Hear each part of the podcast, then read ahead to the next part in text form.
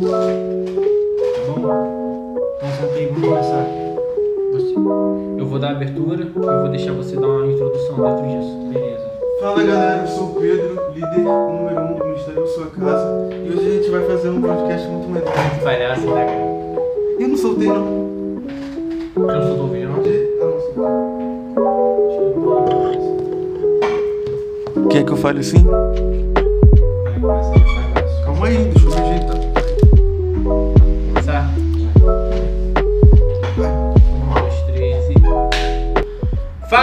beleza? Meu nome é Márcio, sou líder do Ministério da Sua Casa. A gente vai estar começando com esse vídeo podcast ou esse podcast. Você que está vendo esse vídeo ou escutando esse áudio em alguma plataforma digital, eu quero que você seja abençoado essa noite. A gente vai estar trazendo um tema muito, muito legal sobre os desafios de uma, da- de uma juventude cristã no século 21 onde a gente vai estar trazendo alguns assuntos, a gente vai estar rindo de algumas coisas do que aconteceu durante a nossa trajetória também como jovem, né? O João já tá aqui já, né? É bom, a gente tem convidados nessa noite aqui, né? Estou com o John, o Felipe, são amigos muito especiais e eu vou deixar eles se apresentarem essa noite aí, né? Fala aí galera, meu nome é Pedro, é, sou membro da, da primeira igreja presbiteriana aqui de Cabo Frio e conheci o Márcio tem pouco tempo, né Márcio? Há mais ou menos um mês. E ele chamou a gente aqui para estar compartilhando hoje essa palavra e espero em nome de Jesus que seja um bate-papo descontraído, maneiro e edificante. Sim. Galera, prazer, tudo bem? Eu sou o John, ou talvez vocês me conheçam como João ou como Felipe, não importa. O que importa é que vocês me conhecem e eu tô muito feliz de estar participando aqui com vocês. E, cara, quando a gente estava escolhendo esse tema, né, os desafios de uma juventude relevante no século XXI, cristã relevante. É, nós nos separamos com um tema, é, pô, cristão relevante, pode ver a, a imagem lá. Vai, vamos aí, desenrola aí. Ah, quando, quando a gente ah, escolheu esse tema, foi muito interessante porque a gente encontra hoje, ah, pela facilidade da internet, uma juventude que tem, assim, de certo modo, muita relevância nos meios atuais. E, cara, com a facilidade que você vê hoje, presta o celular rapidinho, Pedro. Se, cara, você sendo qualquer pessoa, cristão, não cristã, vou dar um exemplo aqui de cristãos, né, que estamos falando do nosso meio. Cara, você pega o teu celular, tu grava um vídeo falando qualquer coisa. Tipo, não precisa nem ser muito profundo, tu fala coisas, ah, é, frases de efeito, né, coisas coaching. E aí você grava um vídeo desse, 5 minutinhos, deu 20, 20 mil visualizações. Aí, pô, tu olha assim, caraca, mano, esse negócio dá certo Famosinho. mesmo. Tô famosinho. Tô A famosinho. soberba já. Vou Já, continuar. já vou continuar. Aí tu, tu pega lá e, e grava um vídeo. Ah, hoje Deus ele tem uma vitória preparada pra você. Vai ser melhor que ontem. Aí caraca, vai dar 40 mil views. Aí você vê, a pessoa vai ganhando seguidores, vai ganhando seguidores. Daqui a pouco, essa pessoa que só gravou vídeos superficiais, falando de assuntos superficiais, ela tem 100 mil seguidores. E aí ela começa a se tornar relevante pra sociedade. E aí muitas pessoas costumam a seguir essa pessoa achando que elas vão encontrar alimento né, espiritual e acabam encontrando somente coisas que massageiam o ego, né? Porque hoje nós temos muitos desse tipo. Então, é, a introdução que a gente quer dar hoje sobre esse tema é muito interessante por causa disso. Um, dos problemas da nossa geração é esse, a facilidade. É até bom, né, por, um, por um lado, é bom a gente ter essa facilidade de comunicação, mas o ruim é que qualquer pessoa que fala qualquer coisa é considerada como uma figura relevante no meio cristão, no meio cristão hoje em dia. Então, ah, eu passo minha fala pro Márcio, que ele vai dar a introdução do nosso primeiro tema que a gente vai jogar aqui na mesa para debater. E espero que vocês estejam com a gente dando esse bate-papo e que seja relevante para você, que te acrescente algo, porque se não acrescentar algo, tu pode desligar a tela aí e fazer outra coisa, tá? Porque aqui a gente quer falar de Deus e quer Sim. mudar de certo modo nosso comportamento é, referente à nossa geração hoje em dia. Amém. Isso aí. E sabe o que eu acho mais interessante, João, Pedro? É sobre isso, é sobre a identidade. Hoje, por conta dessa relevância dos influencers, dos grandes influencers, eu não vou citar nomes, mas recentemente a gente teve um caso aí, né, onde a, a grande relevância das vozes cristãs estavam dentro de uma festa. Dentro de uma festa secular, sei lá, fazendo o quê, porque a gente não sabe, a gente só tem vídeo. E as pessoas começam começam a ter crises dentro disso. As pessoas começam, os jovens começam a ter alguns desafios. Sim. Porque elas acabam depositando um- uma certa confiança dentro dessas pessoas relevantes. E um dos problemas que a gente tem dentro disso é a identidade. Sim. A, a internet, a rede social, ela nos traz isso, essa, essa, essa parte de identidade.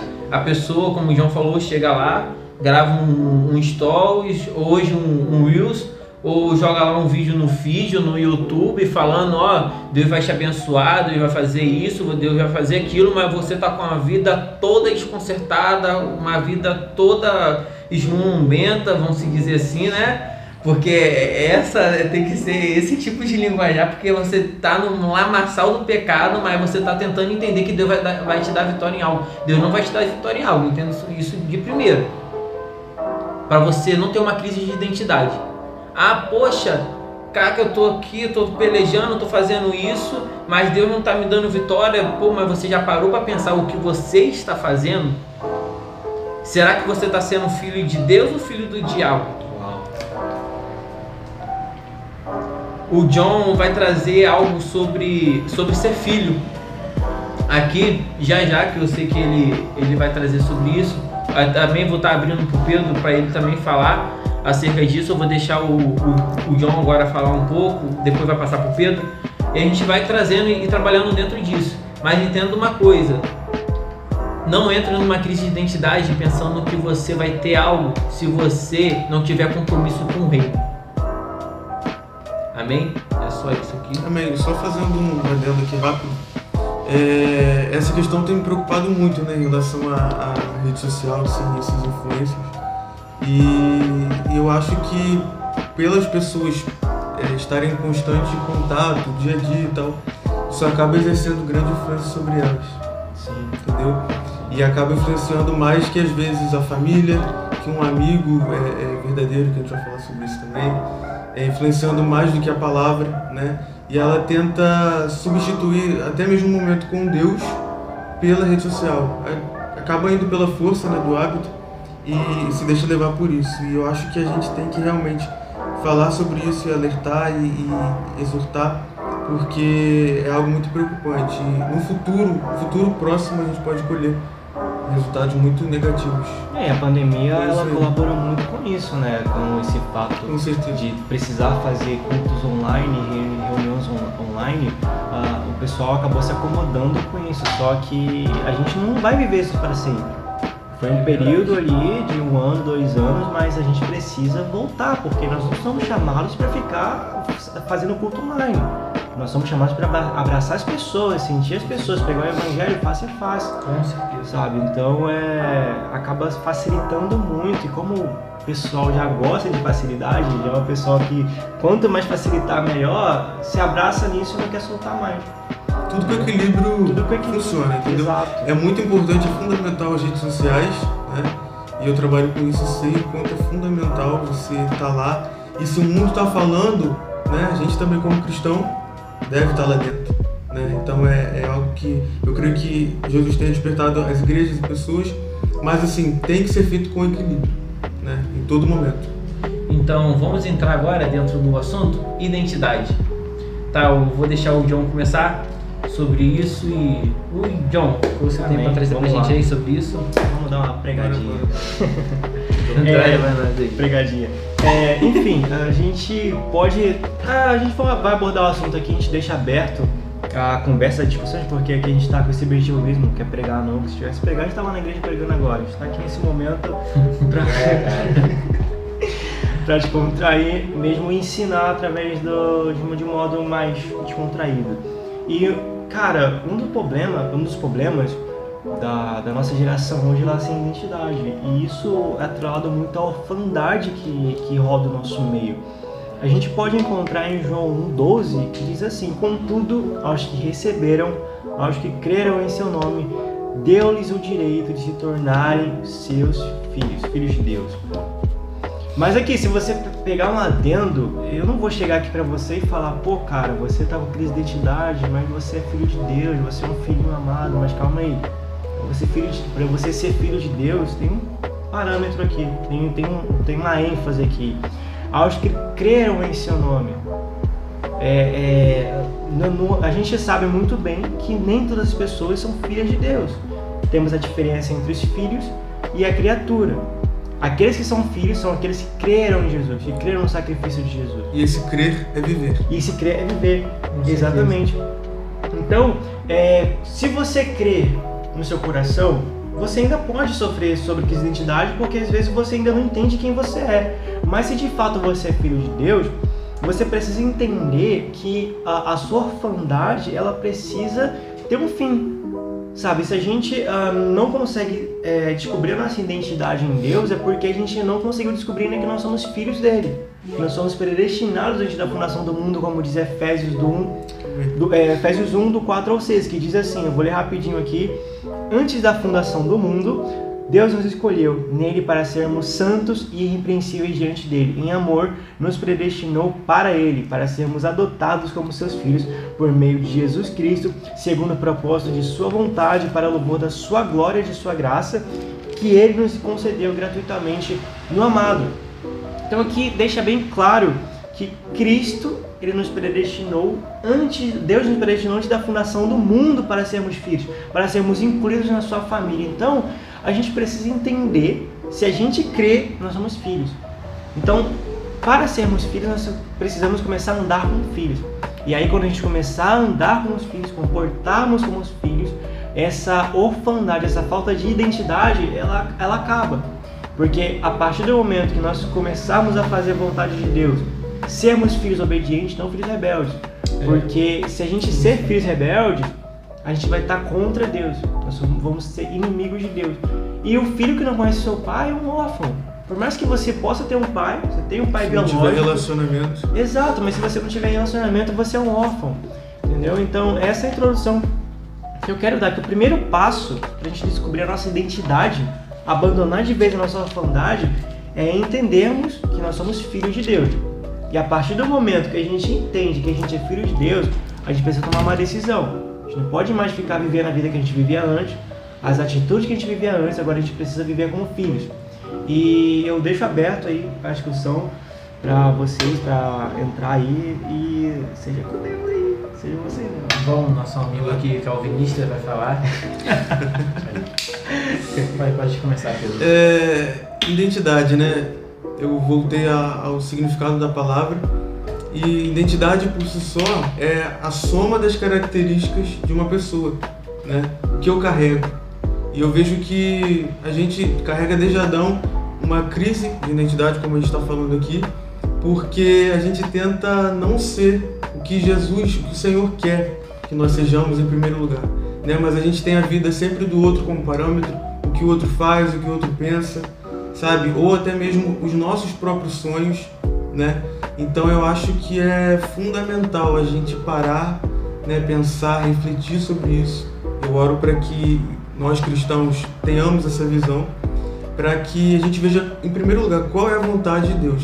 Eu né, tenho passado por esse processo de, de moldagem, particularmente, não é fácil, é complicadíssimo. Né? Às vezes a gente abrir mão de algo para ceder à vontade do, do Espírito Santo, de Jesus nas nossas vidas mas eu creio que é fundamental e, e, a gente estando no centro da vontade do Pai, as coisas fluem e tudo vai se encaixando, né?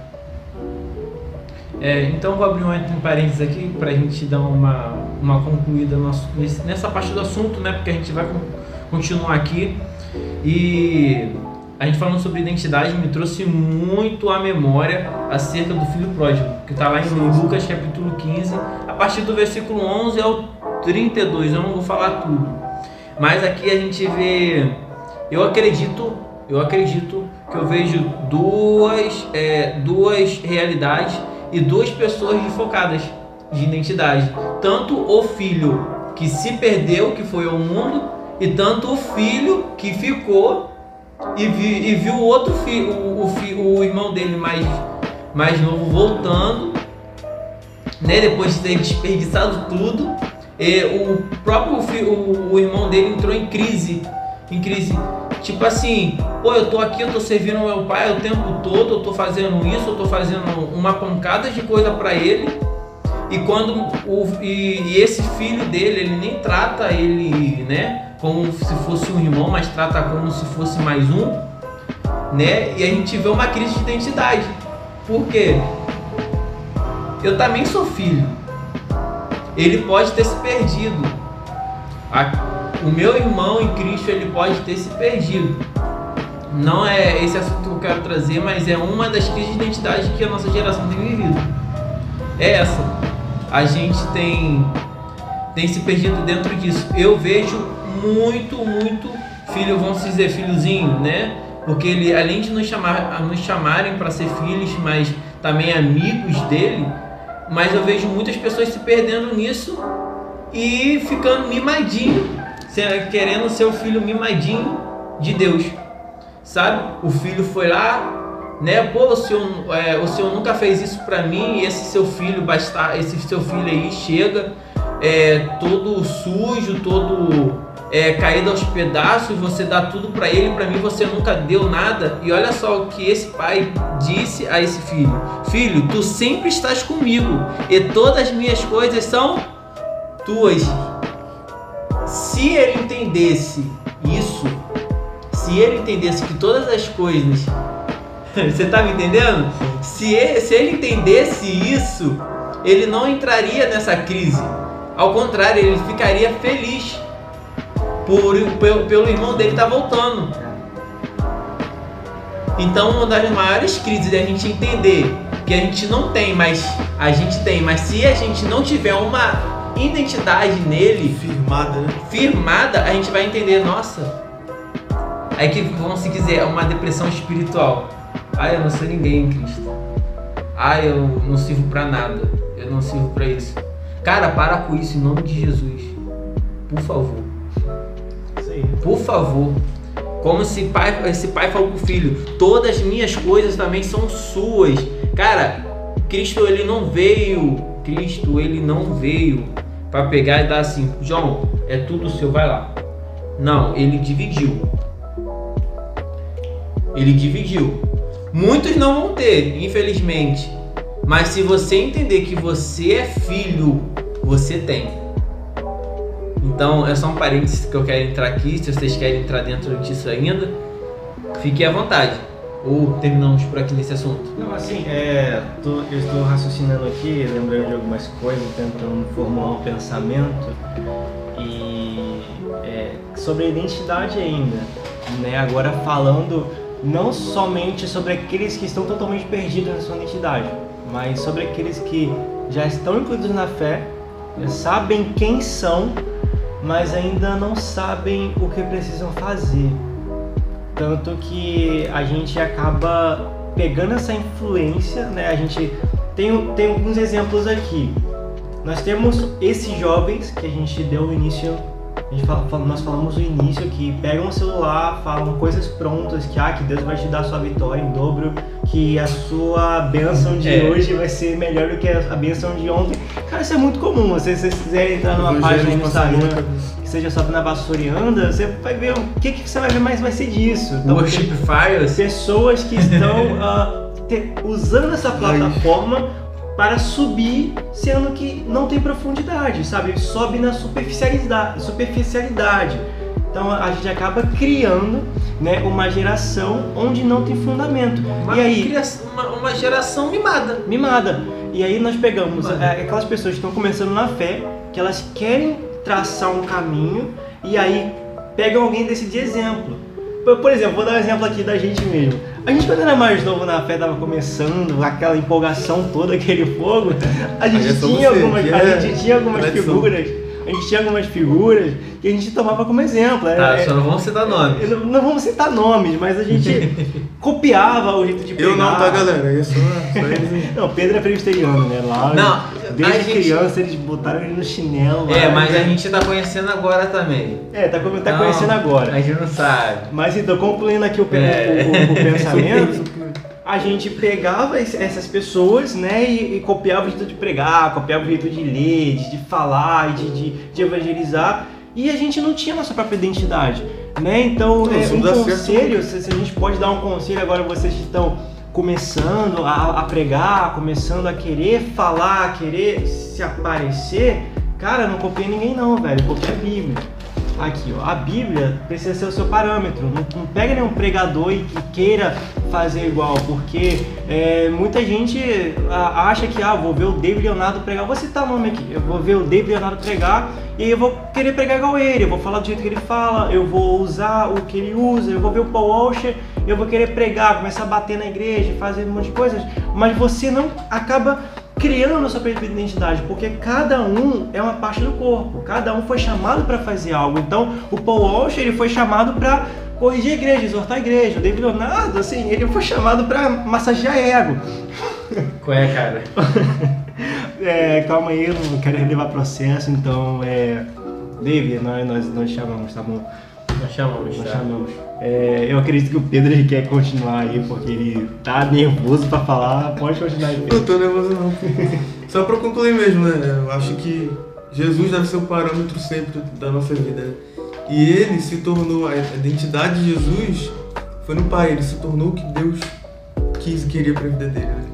E que a gente abandone realmente essas, essas questões, a gente veja que o Senhor quer que a gente libere, né? não Sim. que o outro, é, é, a forma como o John falou, a forma como o outro age e, e pensa e vive mas que a gente busque no secreto saber a nossa identidade no Senhor, sabe, o nosso propósito de vida. Isso aí. E só pra finalizar aqui esse, esse assunto que vamos passar pro próximo agora, que eu não sei qual vai ser, mas a gente vai passar. Eu quero falar de 1 Coríntios capítulo 12, que fala sobre dons espirituais. Pronto? Lá fala sobre o que? Cada um tem a sua função no corpo. Pronto. E outra coisa, não tem salvação fora do corpo. Se você tá fora do corpo, volta, porque um corpo, um dedo fora do corpo, ele é morto. Então volta pro corpo para você descobrir a sua identidade. E outra coisa, tenta descobrir a sua identidade não em pessoas, mas em Cristo. Mateus 6,6, entra no seu secreto, busque a Deus. Para de buscar pessoas relevantes e começa a buscar a pessoa mais relevante que tem na tua vida, que é Cristo. Assim, antes de, de concluir o assunto, é porque ele vai falando, né, e vai surgindo muitas coisas. Márcio, su- Márcio suge- sugeriu, não, ele entrou aqui nas pessoas que estão fora do corpo. E assim, a gente não, não, não- tá aqui pra. Se você tá ouvindo a gente agora e você saiu da igreja por algum motivo, você não tá frequentando né, nem, nenhuma comunidade de fé, a gente não tá aqui pra te julgar. Mas a gente, é um processo, a gente entende é, a sua ferida, a gente entende, porque hoje em dia realmente é, nós temos muito daqueles que se aproveitam da fé e acabam magoando pessoas. É uma. Cara, é uma, é, são aberturas de igreja descontroladas. Ah, hoje eu não gostei da tua teologia, tu falou uma coisa, tu falou uma heresiazinha na pregação, você da tua igreja vai abrir outra.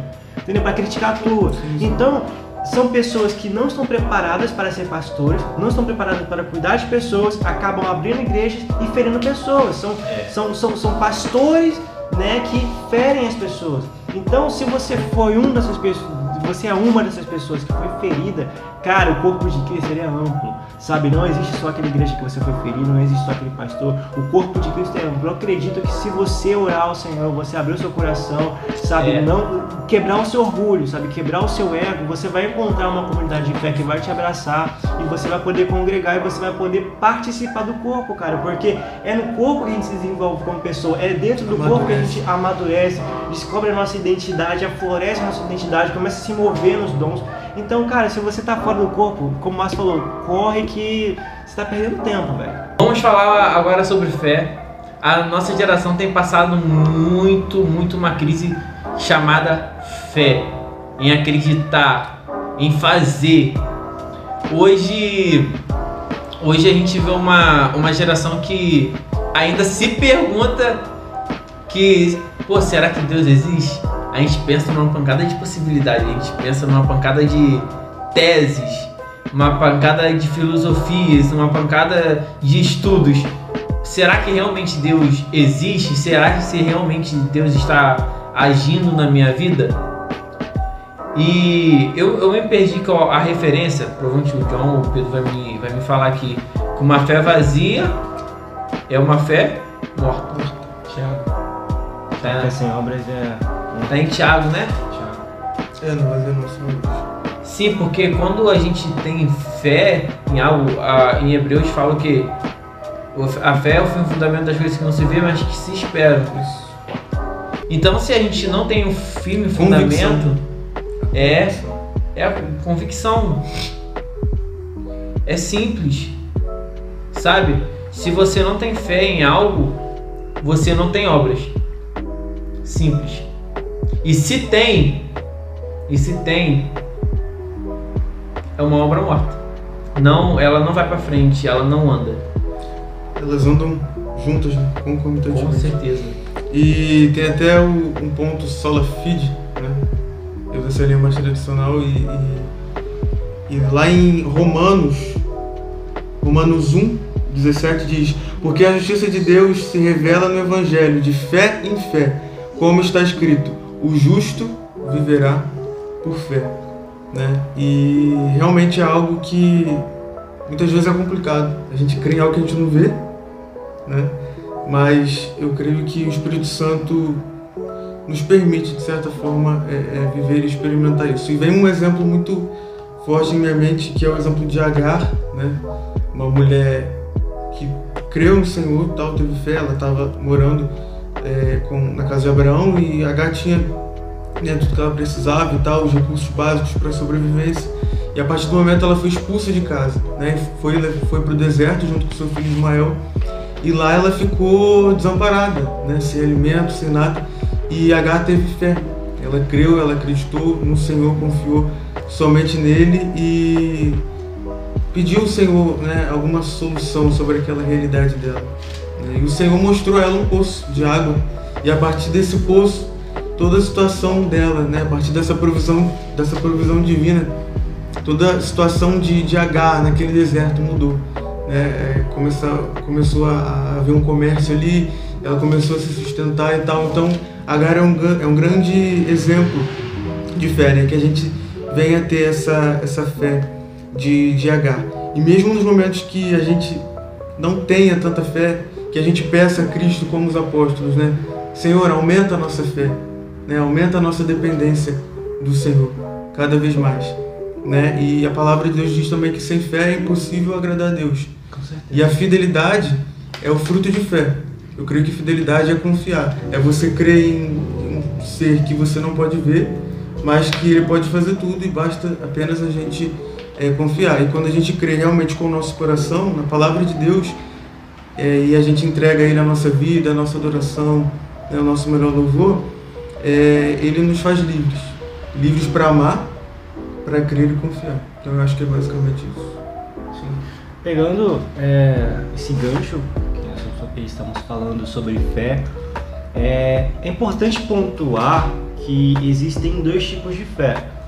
Existe a fé salvífica, que é um dom dado gratuitamente por Deus, e existe a fé de crer né, na- nas coisas, como diz em 1 Coríntios 12, 9, você vai encontrar. A um é dada no mesmo espírito a fé, no outro dons de, de cura. Então, a fé, ela pode ser a fé salvífica e pode ser a fé, o dom da fé. E falando sobre a fé salvífica, que é um dom dado por Deus, nós podemos a encontrar em Efésios 2, do 8 ao 10, assim: Porque pela graça vocês são salvos, mediante a fé. Isso não vem de vocês, é um dom de Deus. Não de obras, para, ninguém se, para que ninguém se glorie, pois somos feituras dele, criados em Jesus Cristo para boas obras, as quais de antemão Deus já preparou que andássemos nela.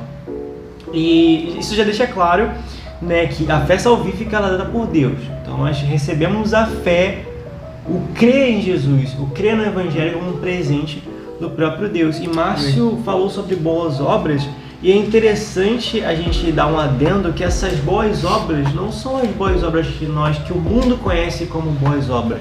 Não é porque eu vou ali na rua e eu dou um prato de comida para um morador de rua, isso significa que eu estou fazendo boas obras. Porque as boas obras, elas contam intenção no coração. Às vezes eu estou indo lá na rua, eu vou dar um prato de comida para um mendigo, para um morador de rua, perdão. Eu vou dar uh, um, um, prato de comida para uma família carente, uma cesta básica para uma família carente, melhor dizendo. Só que o meu coração, ele está muito em querer mostrar que eu tenho algo. Meu coração quer mostrar, pô, cara, eu sou bonzinho, olha como é que eu sou bonzinho, eu dou uma cesta básica para uma família, eu ajudo moradores de rua. E essas boas obras são condenadas por Deus. As boas obras do Senhor são aquelas obras que nós fazemos naturalmente. Sabe que a gente não precisa pensar. Eu não passo na rua e penso, cara, será que eu ajudo aquela pessoa ali? Eu vou ajudar, não. Já vem de nós, nós já olhamos e nós já ajudamos. E as boas obras elas não vêm nem da gente. O Senhor já diz em Efésios 2, 8, 10, 8 a 10 que ele já prepara o caminho para que andamos em boas obras. Então, nem as boas obras nós planejamos fazer. O Senhor já preparou tudo. Então, é um exemplo bem claro que se você está fazendo as suas boas obras, as suas caridades com alguma intenção de se autopromover ou mostrar que você é bom, cara, você já errou. Está sendo, tá sendo inútil. Se você não faz com amor, são inúteis. Como Paulo Gratidão. diz, eu posso, eu posso ter uma fé do tamanho é, que posso mover uma montanha, mas se eu não tiver amor, é inútil. Eu posso profetizar, mas se eu não tiver amor, é inútil. Então é um adendo que a gente precisa muito se preocupar Sim. se nossas boas obras são realmente boas obras preparadas por Deus ou que a gente forçou durante o caminho. Né? Eu vou dar um exemplo aqui, é, tem um pouco a ver mas eu estava vindo para cá hoje e aí eu estava no caminho, eu, eu estava com uma mala. é história, história. Senta que lá vem história. Senta que lá vem história. Eu estava com a mala ali que eu trouxe com, com as luminares e a Bíblia, teologia sistemática. E aí tá, tá pesada pra caramba. Eu tava com a mochila, né, com o notebook, com as anotações e tudo. Inclusive eu até esqueci de trazer. Mas. Uh... Mas é. Aí eu estava na calçada andando. Pera aí, rapaziada. Tava na calça, eu estava na calçada andando. E aí um senhor estava com uma Kombi, consertando uma Kombi, ele me parou assim. Ele falou, poxa, me ajuda aqui a empurrar a Kombi. Aí eu na hora falei assim, poxa, não dá, eu tô com pressa, eu estava atrasado para chegar aqui. João sendo provado. Sendo provado. E eu, e eu continuei andando. Só que no meio do caminho o senhor falou, opa, você tá indo pra lá falar de mim e você não ajudou o seu próximo que tava precisando empurrar a Kombi? Caraca, me quebrou na hora. Dei minha volta com a mala e cuia, botei a mala na calçada e ajudei a empurrar o, o senhor com, com a Kombi lá. E isso é um exemplo de como o Espírito atua em nós. Entendeu? Cara, se você se diz cristão, se você tem uma vida né, de igreja, você é um, é um frequentador assíduo, você pô, tem anos aí de evangelho, você vê alguma coisa, você vê alguém precisando de uma ajuda sua. É claro que vai ter vezes que alguém vai chegar pra você e vai falar, cara, me dá 100 reais aí. Tu não vai poder, tu vai negar porque tu não vai poder. Tu vai, pô, cara, esse mês eu tô apertado, eu não posso. Mas se você tem mil reais, você tá com aí 600 reais livres para fazer o que você quiser, alguém te pede 50 e você nega, você tem que repensar alguma coisa. Né? Então a gente não está falando sobre o que você não pode dar, a gente está falando aqui sobre o que você pode dar e você não quer porque você está na sua zona de conforto. Né? Então a gente precisa avaliar um pouco mais a nossa conduta. É óbvio que a gente vai errar, gente, nós somos humanos e nós vamos sempre tomar atitudes, tomar atitudes ruins, mas o que, o que vai definir isso vai ser escutarmos a voz do Espírito na nossa cabeça. Cara, você errou, dá a meia volta e faz o certo de você querer fazer alguma coisa para mim.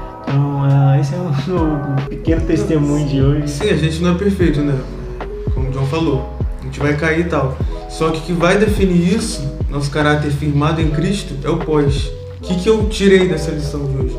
Né? Como que isso a partir de agora vai influenciar a minha vida, a forma como eu penso, como eu ajo. Então é, é, é muito isso. Então vamos lá, deixa eu falar só um pouquinho do que eu sei sobre fé. Porque tudo que eu sei sobre fé, eu te dar uma dica. Tudo que eu sei sobre fé está escrito em Hebreus 11. Cara, o capítulo todo fala sobre fé. Cara, é uma exortação, é uma, cara, é um tipo de exortação sobre fé que é, se a gente não conseguir entender isso é, sobre fé, lendo Hebreus 11, eu não sei, eu não sei o que explicar, porque é algo muito nítido. Eu quero só deixar aqui uma, uma parte de, de Hebreus 11 do que está escrito, que fala assim, é, Hebreus 11, versículo 6. Ora, sem fé é impossível agradar-lhe, porque é necessário que ele que se aproxima de Deus creia que ele existe e que é galardoador dos que os buscam. Vocês tentam entender isso aqui. Sem fé é impossível agradar a Deus, porque é necessário que você se, porque a fé, a fé, ela vai fazer você se aproximar. Então, qual é o pai? Qual é o pai, João ou Pedro? Me explica aqui, qual é o pai que se agrada de um filho que não tem intimidade com ele? A fé é impossível e a fé ela te aproxima. A, quando você tem fé em Deus, você se aproxima. Escuta bem, ó, porque é necessário que aquele que se aproxima de Deus creia que ele existe. A fé vem de crer. Você crer que algo existe, um, um Deus invisível tão real, a gente não consegue ver ele com os nossos olhos, mas a gente sabe que ele existe, a gente tem evidências que ele existe. Então, entende, entenda isso, sem fé não tem como você agradar a Deus, porque sem fé você não tem intimidade, sem fé você não tem busca, porque a fé ela te leva a tudo. A fé ela te leva a ter a você ter mais amor por isso aqui, uma coisa chamada Bíblia que temos. A fé ela te faz é, você amar e estar mais em comunhão dentro de um é, tá mais dentro de um culto do que numa balada ela faz te amar mais do a, amar mais pessoas te faz mais amar o secreto do que simplesmente estar todo dia rodeado de pessoas não então se você não tem intimidade se você não tem intimidade está faltando um pouquinho de fé dentro disso aí.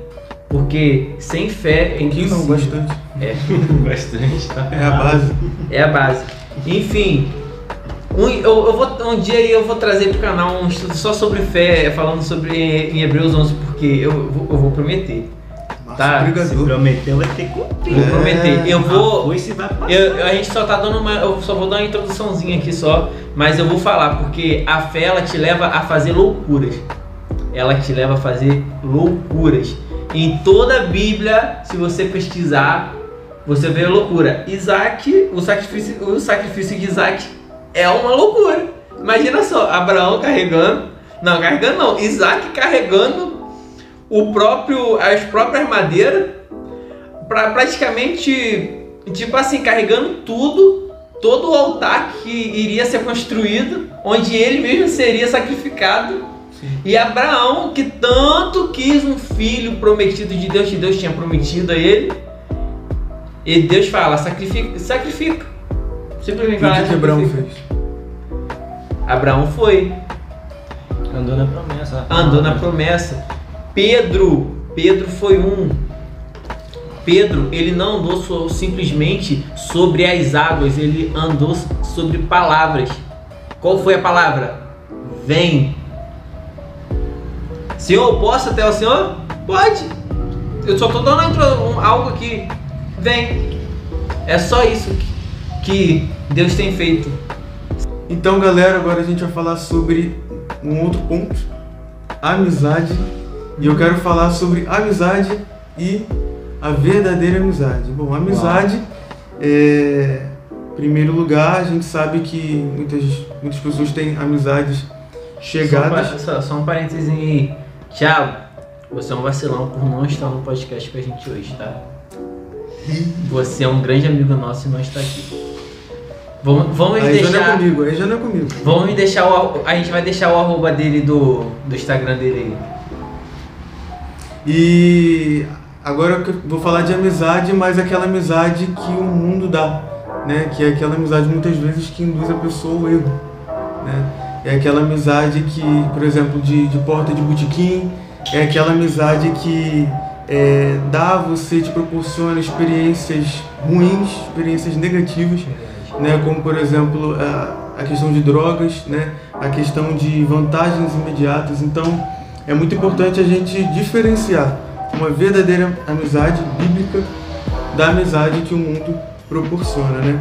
E a gente tem até uma frase de, de lobos que se vestem de ovelhas, mas que na verdade são lobos. Né? E justamente é isso, são pessoas que te levam ao mau caminho, ao caminho perverso. E você, em primeiro momento, pode nem perceber isso, mas depois você já está envolvido no meio do lamaçal do pecado e, e enfim, para voltar é mais, muito mais complicado. E às vezes até consequências que você possa levar para o resto da sua vida. Nós sabemos que Jesus, claro, derrama sua graça sobre nós, mas cada pecado a gente sabe que tem sua consequência. Né? E, e uma falta de sabedoria nesse momento, numa amizade mundana, isso pode influenciar negativamente a sua vida. E lá em Provérbios 17, 17 diz assim: O amigo ama em todo tempo, e na angústia nasce o irmão. E agora falando da verdadeira amizade. Quem é esse verdadeiro amigo? Né? É aquele amigo que te ama, é, sei lá, na riqueza, na pobreza, como falamos de casamentos, mas é aquele amigo que te ama, que está com você, que está ao seu lado, te ajudando, fazendo companhia a você quando você está feliz, quando você está triste, né? quando você está doente, quando você está bem de saúde, quando você é promovido ou quando você é humilhado. Então esse é o verdadeiro amigo. Aquele que não te ama pelo que você tem, mas te ama por quem você é. Por aquela pessoa que você é. Né? E, e um outro ponto também, amigo verdadeiro para mim, ao meu ver, é aquele amigo que te exorta no particular, mas que no público te defende. É Entendeu? Então tem, acho que tem esses, esses pontos e definem bem uma, uma, verdadeira amizade. E nada melhor do que do que o exemplo de, de Jesus, né, como nosso melhor amigo. É, Jesus fala também aos seus discípulos: já não tenho chamado vocês de servos, mas agora de verdadeiros amigos. Né? Ele direcionou isso para os seus discípulos. E essa amizade divina, ela é sobrenatural, ela é diferenciada, porque Jesus ele tem uma linha direta com a gente. Né? A qualquer hora, a qualquer momento, a qualquer circunstância que a gente precisar, ele vai estar lá. Jesus ele não nos abandona e além disso, como a, como a palavra fala, ele é o nosso sumo sacerdote, né? Ele intercede por nós diante do Pai, diante de Deus, né? E, e isso é muito, muito, muito belo, muito, muito bonito, muito gratificante. E apesar de das nossas fraquezas, ele está com a gente, né? Nos abençoando, nos ajudando e nos, nos advertindo, claro, mas está ali sempre que a gente precisar. É isso aí. Nosso, nosso amigo John. É, Sei, eu vou acrescentar. Assim, a gente. O que a gente vai acrescentar depois de uma pregação dessa? Nossa. Não, ah, tinha, tinha, não tinha, eu, tinha, É o Espírito Santo. Cara, hoje tinha que ser um presbiteriano, né? né? Tem, tem, tem, que representar, né? Tem que representar. Qual, qual é o nome do seu pastor mesmo? Júlio César. Júlio César. Pastor Júlio César, olha. Vulgo Cezinha, por exemplo. Cezinha, por exemplo. Aí, ó. Ó, seu discípulo tá mandando ver aqui. Ó, faz esse vídeo chegar nele e manda pra ele, por favor. Faça essa parte. Gente, compartilhem esse vídeo e Faz faça chegar. chegar. Faz Primeira chegar. igreja presbiteriana de Cabo Frio. Primeira Cabo Frio. Primeira Cabo Frio. Arroba Primeira Cabo Frio.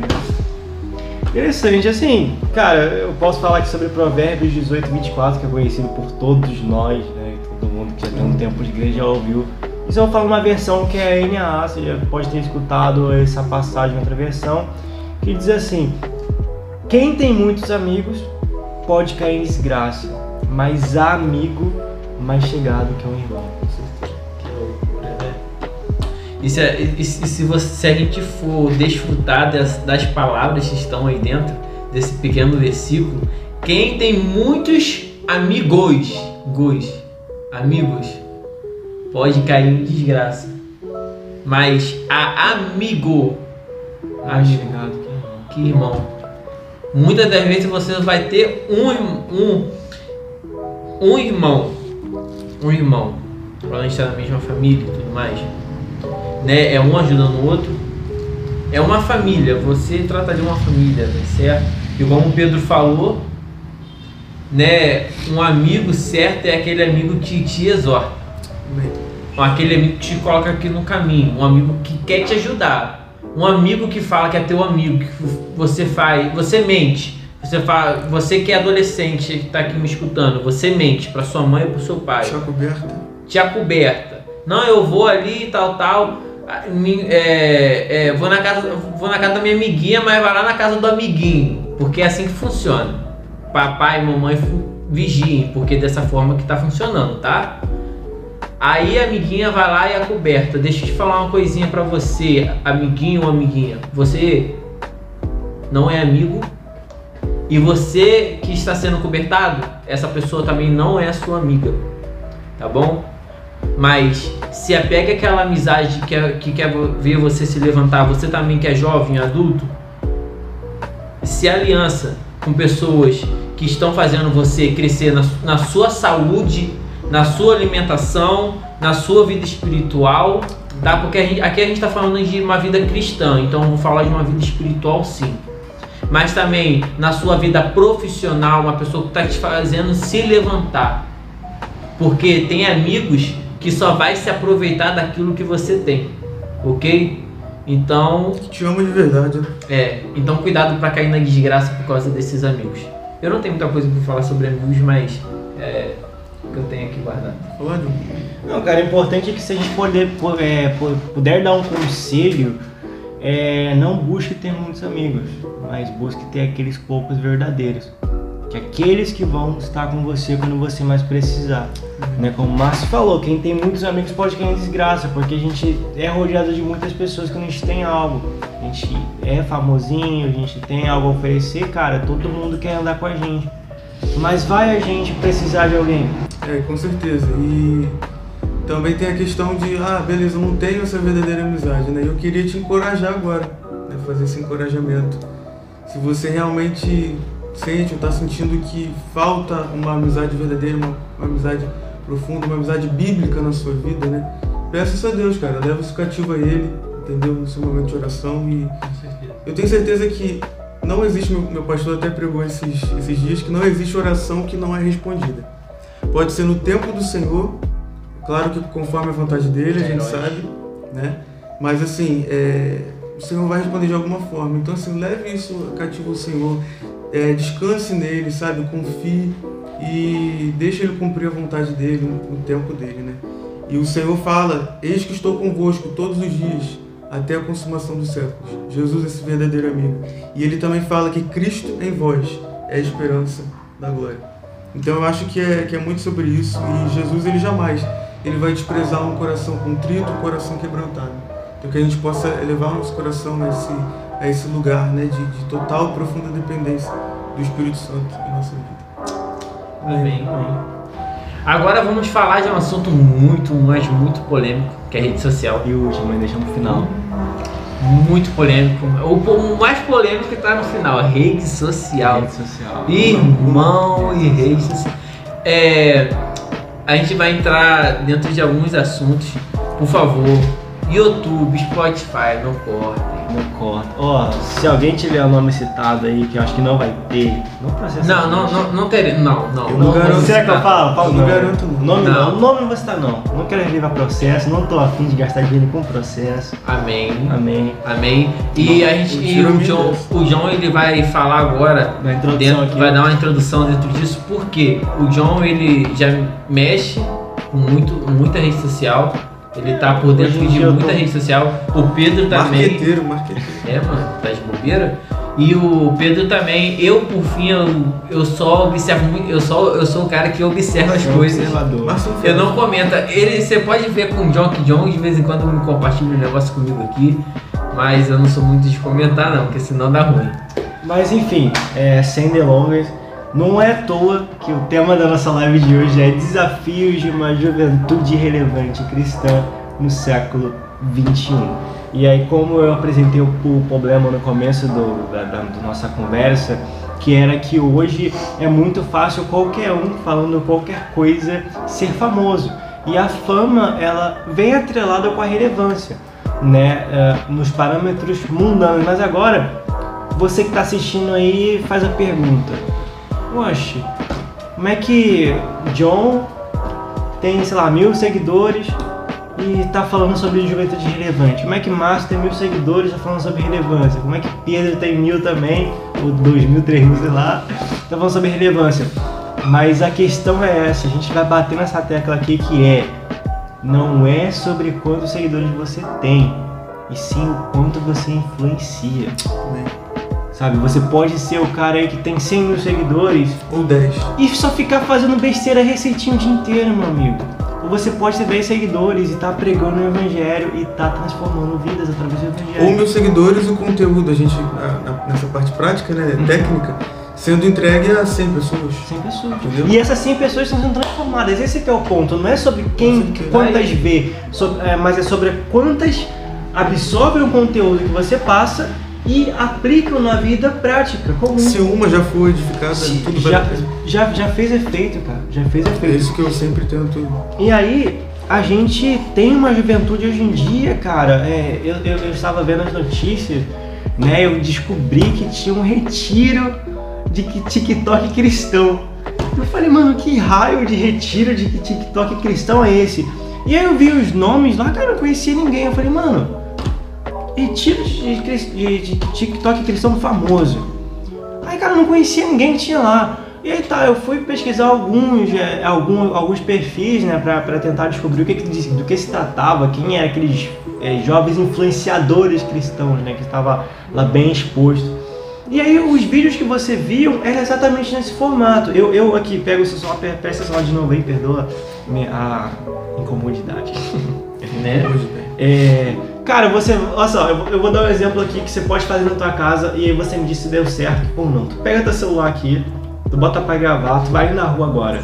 Tu vai na rua ali agora, posiciona teu celular em algum canto assim da rua, tu vem correndo de uma esquina a outra, tu grava assim, vem correndo uma esquina a outra. A pessoa fica assistindo você correndo. Quando você chegar, você fala, ui, eu vim aqui correndo só pra falar que a tua vitória hoje vai chegar. E aí tu vai no TikTok, caraca, 300 mil views. Só falando isso. E aí, você nunca pegou para estudar a palavra do Senhor, você mal tem intimidade com Deus, e aí você, por, por você ver que esse, que, que esse, esse mercado né, virtual é muito fácil de você conseguir uma relevância, você acaba utilizando da fé, utilizando de ser cristão, dos cristãos, para você conseguir ganhar view, para você conseguir ganhar relevância. Porém, para você ser cristão, não é somente você falar palavras vazias, falar frases de efeito, porque desses nós já temos muitos. Mas essa se, se palavra vazia, palavra de vitória, que a sua bênção vai chegar, que Deus ele vai transformar o teu estado, que Deus ele, você é o centro do coração de Jesus. Se isso transformar as pessoas, hoje o Brasil estaria transformado, porque o que mais tem é isso. Tu vai na internet, tu, tu liga, tu liga a internet, tu vai e tu vê, ah, é, é- é isso e revelação. Né? O a, a pessoa, eu, cara, eu queria entender a pessoa que sai de casa, sério, a pessoa sai de casa, a- a- deixa a família em casa, deixa filhos, o tempo que poderia estar gastando de qualidade com os filhos, com a família, ela vai para uma igreja só para que o, o cara lá revele o CPF dela. Pra que tu quer que revele o CPF, cara? Olha a tua identidade. Sabe, é uma, é uma, é uma geração que ela, que ela quer se apegar a algo palpável. Assim, eu já até saí do tema, mas eu vou voltar de novo. É uma geração que ela quer pegar algo palpável que não é necessário. Sabe, não é necessário, cara. A sua fé, você precisa que alguém diga qual é o teu CPF para você acreditar na obra da salvação, pra acreditar em Deus.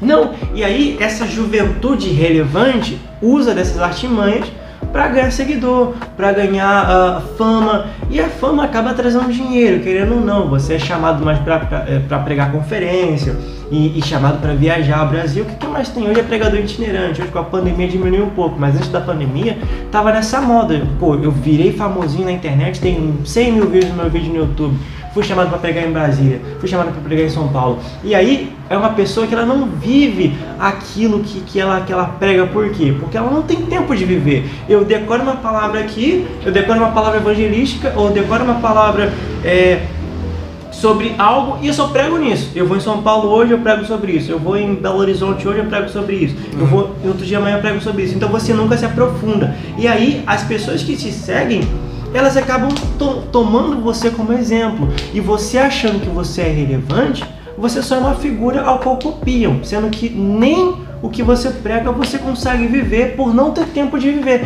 Às vezes não vou nem, vou nem falar que você não queira viver, mas é que você foca tanto na obra que você esquece da intimidade com Deus. E a sua relevância no final não serve de nada, porque nem você e nem as pessoas que você prega você consegue transmitir algo. Então é uma coisa que a gente precisa se atentar muito, tomar muito ah, cuidado com isso. Eu queria ler algumas breves passagens aqui para terminar a minha tese, que é Mateus 5, do 15 ao 16, que diz assim: Nem se acende uma lamparina para colocá-la debaixo de um cesto, mas no lugar adequado onde ilumina bem todos que estão na casa. Assim brilhe também a luz de vocês diante dos outros, para que vejam as boas obras que vocês fazem e glorificam o Pai de vocês que está nos céus.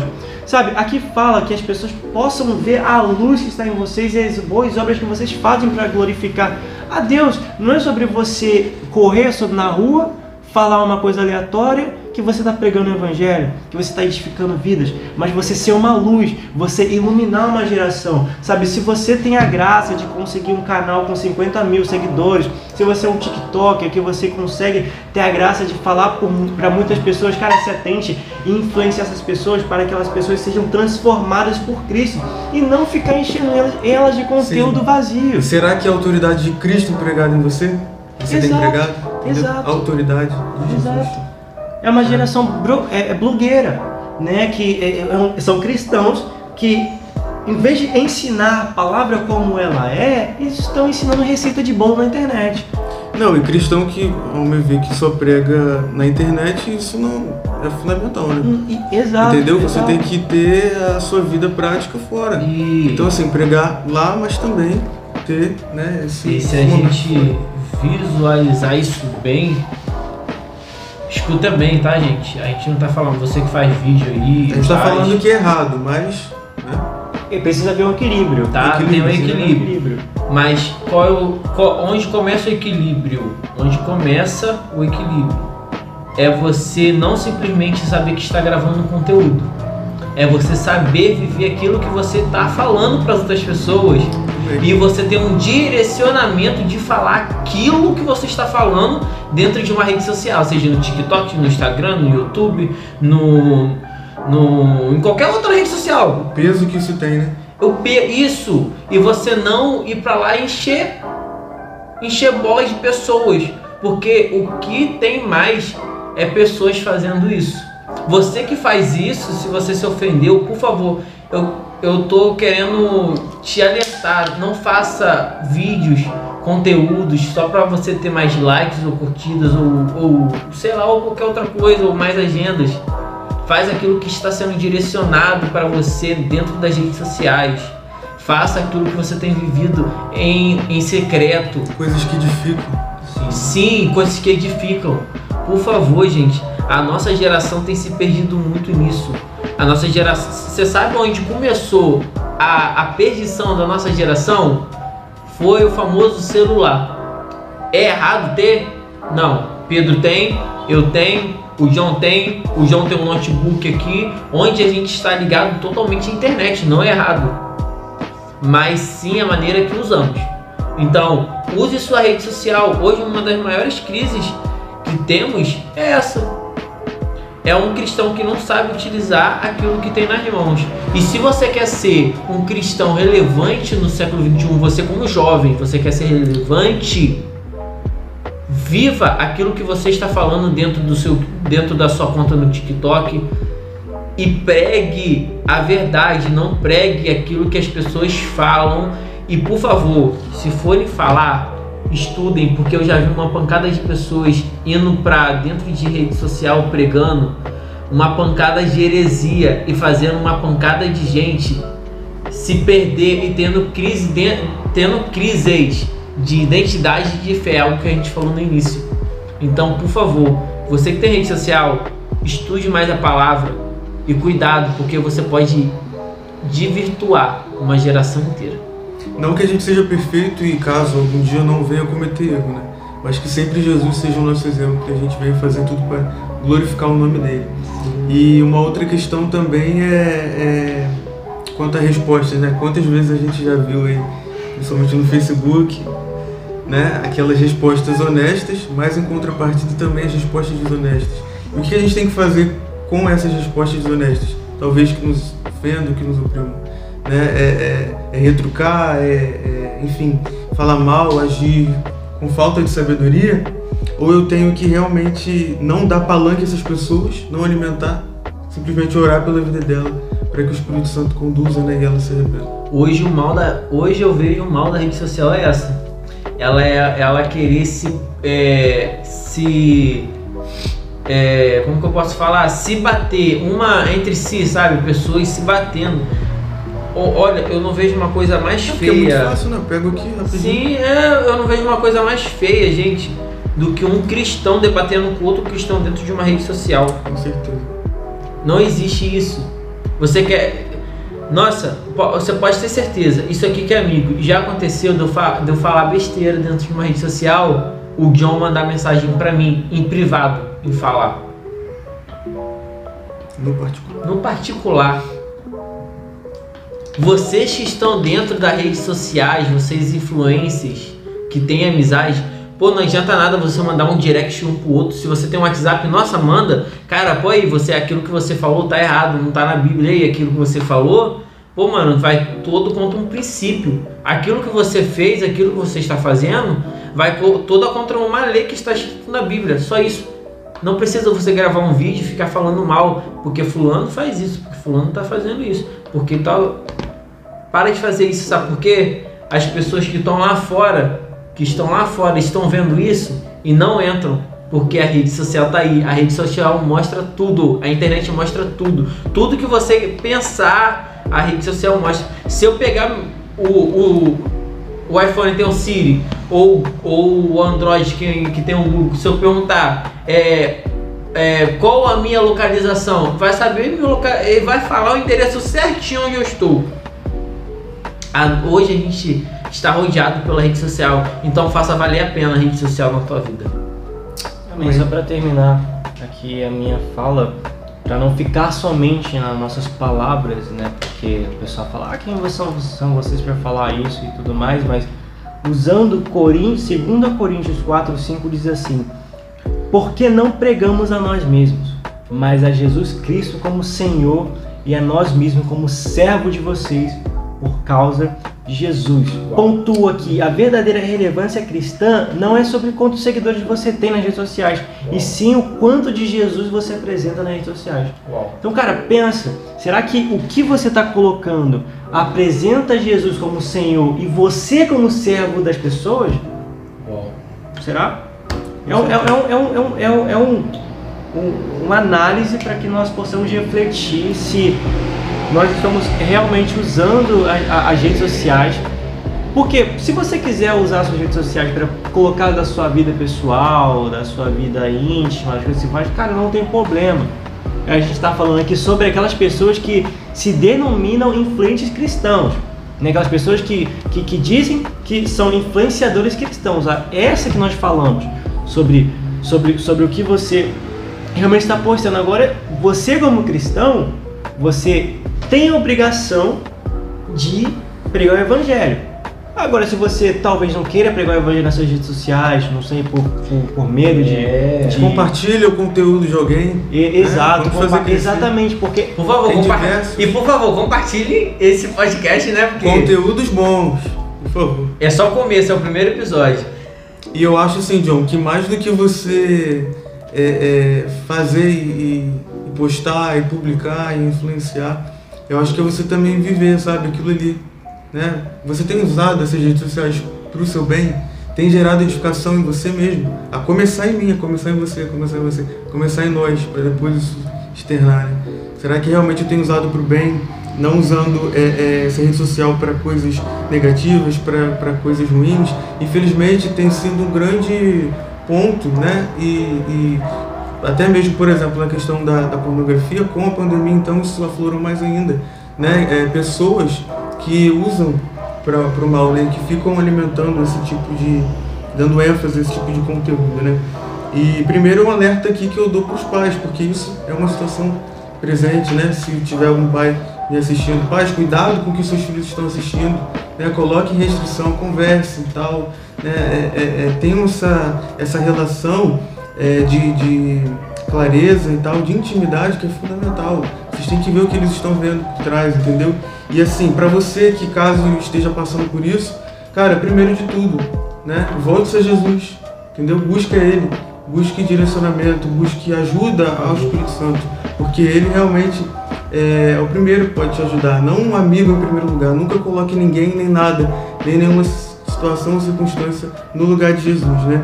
E uma outra dica que prática que eu poderia dar é você que tiver caso esteja passando por um processo assim, uma outra questão mais de pecado e tal, de dificuldade, cara, tem um confidente também, sabe? Aquela pessoa, aquele amigo, como a gente falou, aquele amigo verdadeiro que tá ali para te ajudar, para te exortar, né? Aquele amigo que que realmente está ali para te ajudar, porque muitas vezes a gente, diante de Deus, age com malandragem né? A gente é pecador, a gente é humano, e fala, ah, Jesus, me perdoe e tal, mas vai lá e cai de novo. Vai lá e cai de novo, e fica é nessa. É e talvez com uma pessoa, com uma pessoa para você abrir o coração, para te ajudar na caminhada, vai estar tá ali e você, opa, já tem mais um ponto, entendeu? Para você prestar atenção e, e, não se deixar levar, né? É importante. E você não fique só nesse arrependimento, porque o verdadeiro arrependimento é aquele arrependimento que traz mudança traz mudança interior. Uau! Então eu acho que é isso e, e finalizando aqui, compartilhe, publique coisas boas, né? Nós como igreja, igreja relevante, e principalmente cristãos, esse, esse podcast, né? Tá? Com certeza, cristãos relevantes, que a gente possa usar isso para o bem, sabe? Compartilhando coisas boas, que gere, como a gente falou, edificação a outras pessoas em nome de Jesus.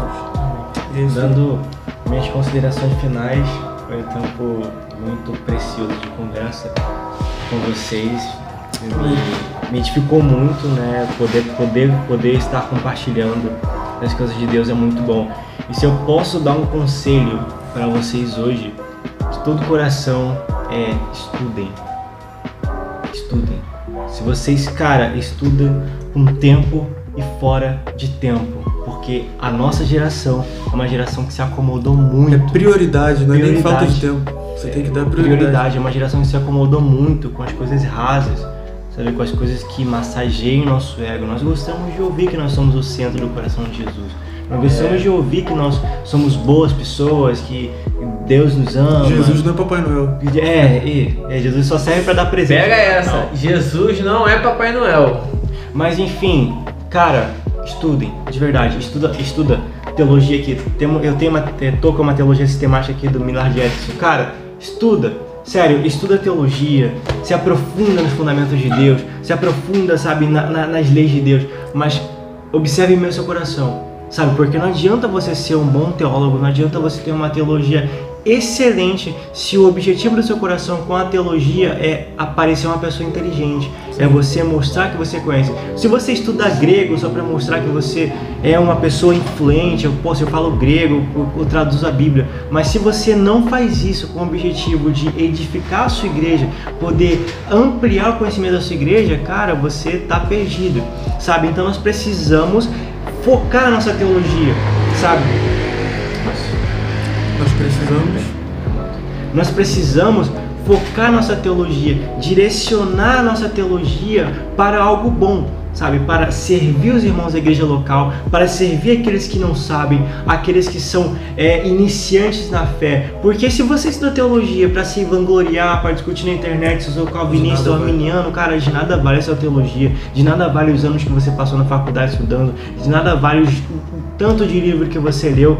Então, é, se você pegar a, a, a sociologia, nós precisamos ser como pequenos etnógrafos, sabe? Nós precisamos é, se entrar na cultura para que nós possamos entender a cultura, entender como a cultura funciona e responder à cultura a partir da Bíblia, sabe? A partir, a partir da Bíblia, sabe? Não a partir das nossas convicções humanas, não a partir do, do que nós achamos que é que é o certo para aquela cultura, mas a partir da Bíblia, a partir da palavra de Deus, porque é muito fácil a gente pegar um exemplo de, de não muito, não muito, não muito distante é, missionários americanos que, que, que, vão fazer missões em países é, da, da, da, América do Sul, ou talvez em alguns estados do Brasil, eles vêm para o Brasil, os missionários eles vêm para o Brasil, aí eles têm a sua base missionária, aí durante o dia eles estão lá na rua pregando o evangelho para as pessoas, para a cidade, mas quando eles voltam para sua base missionária, eles voltam a assistir é, série americana, tomar Coca-Cola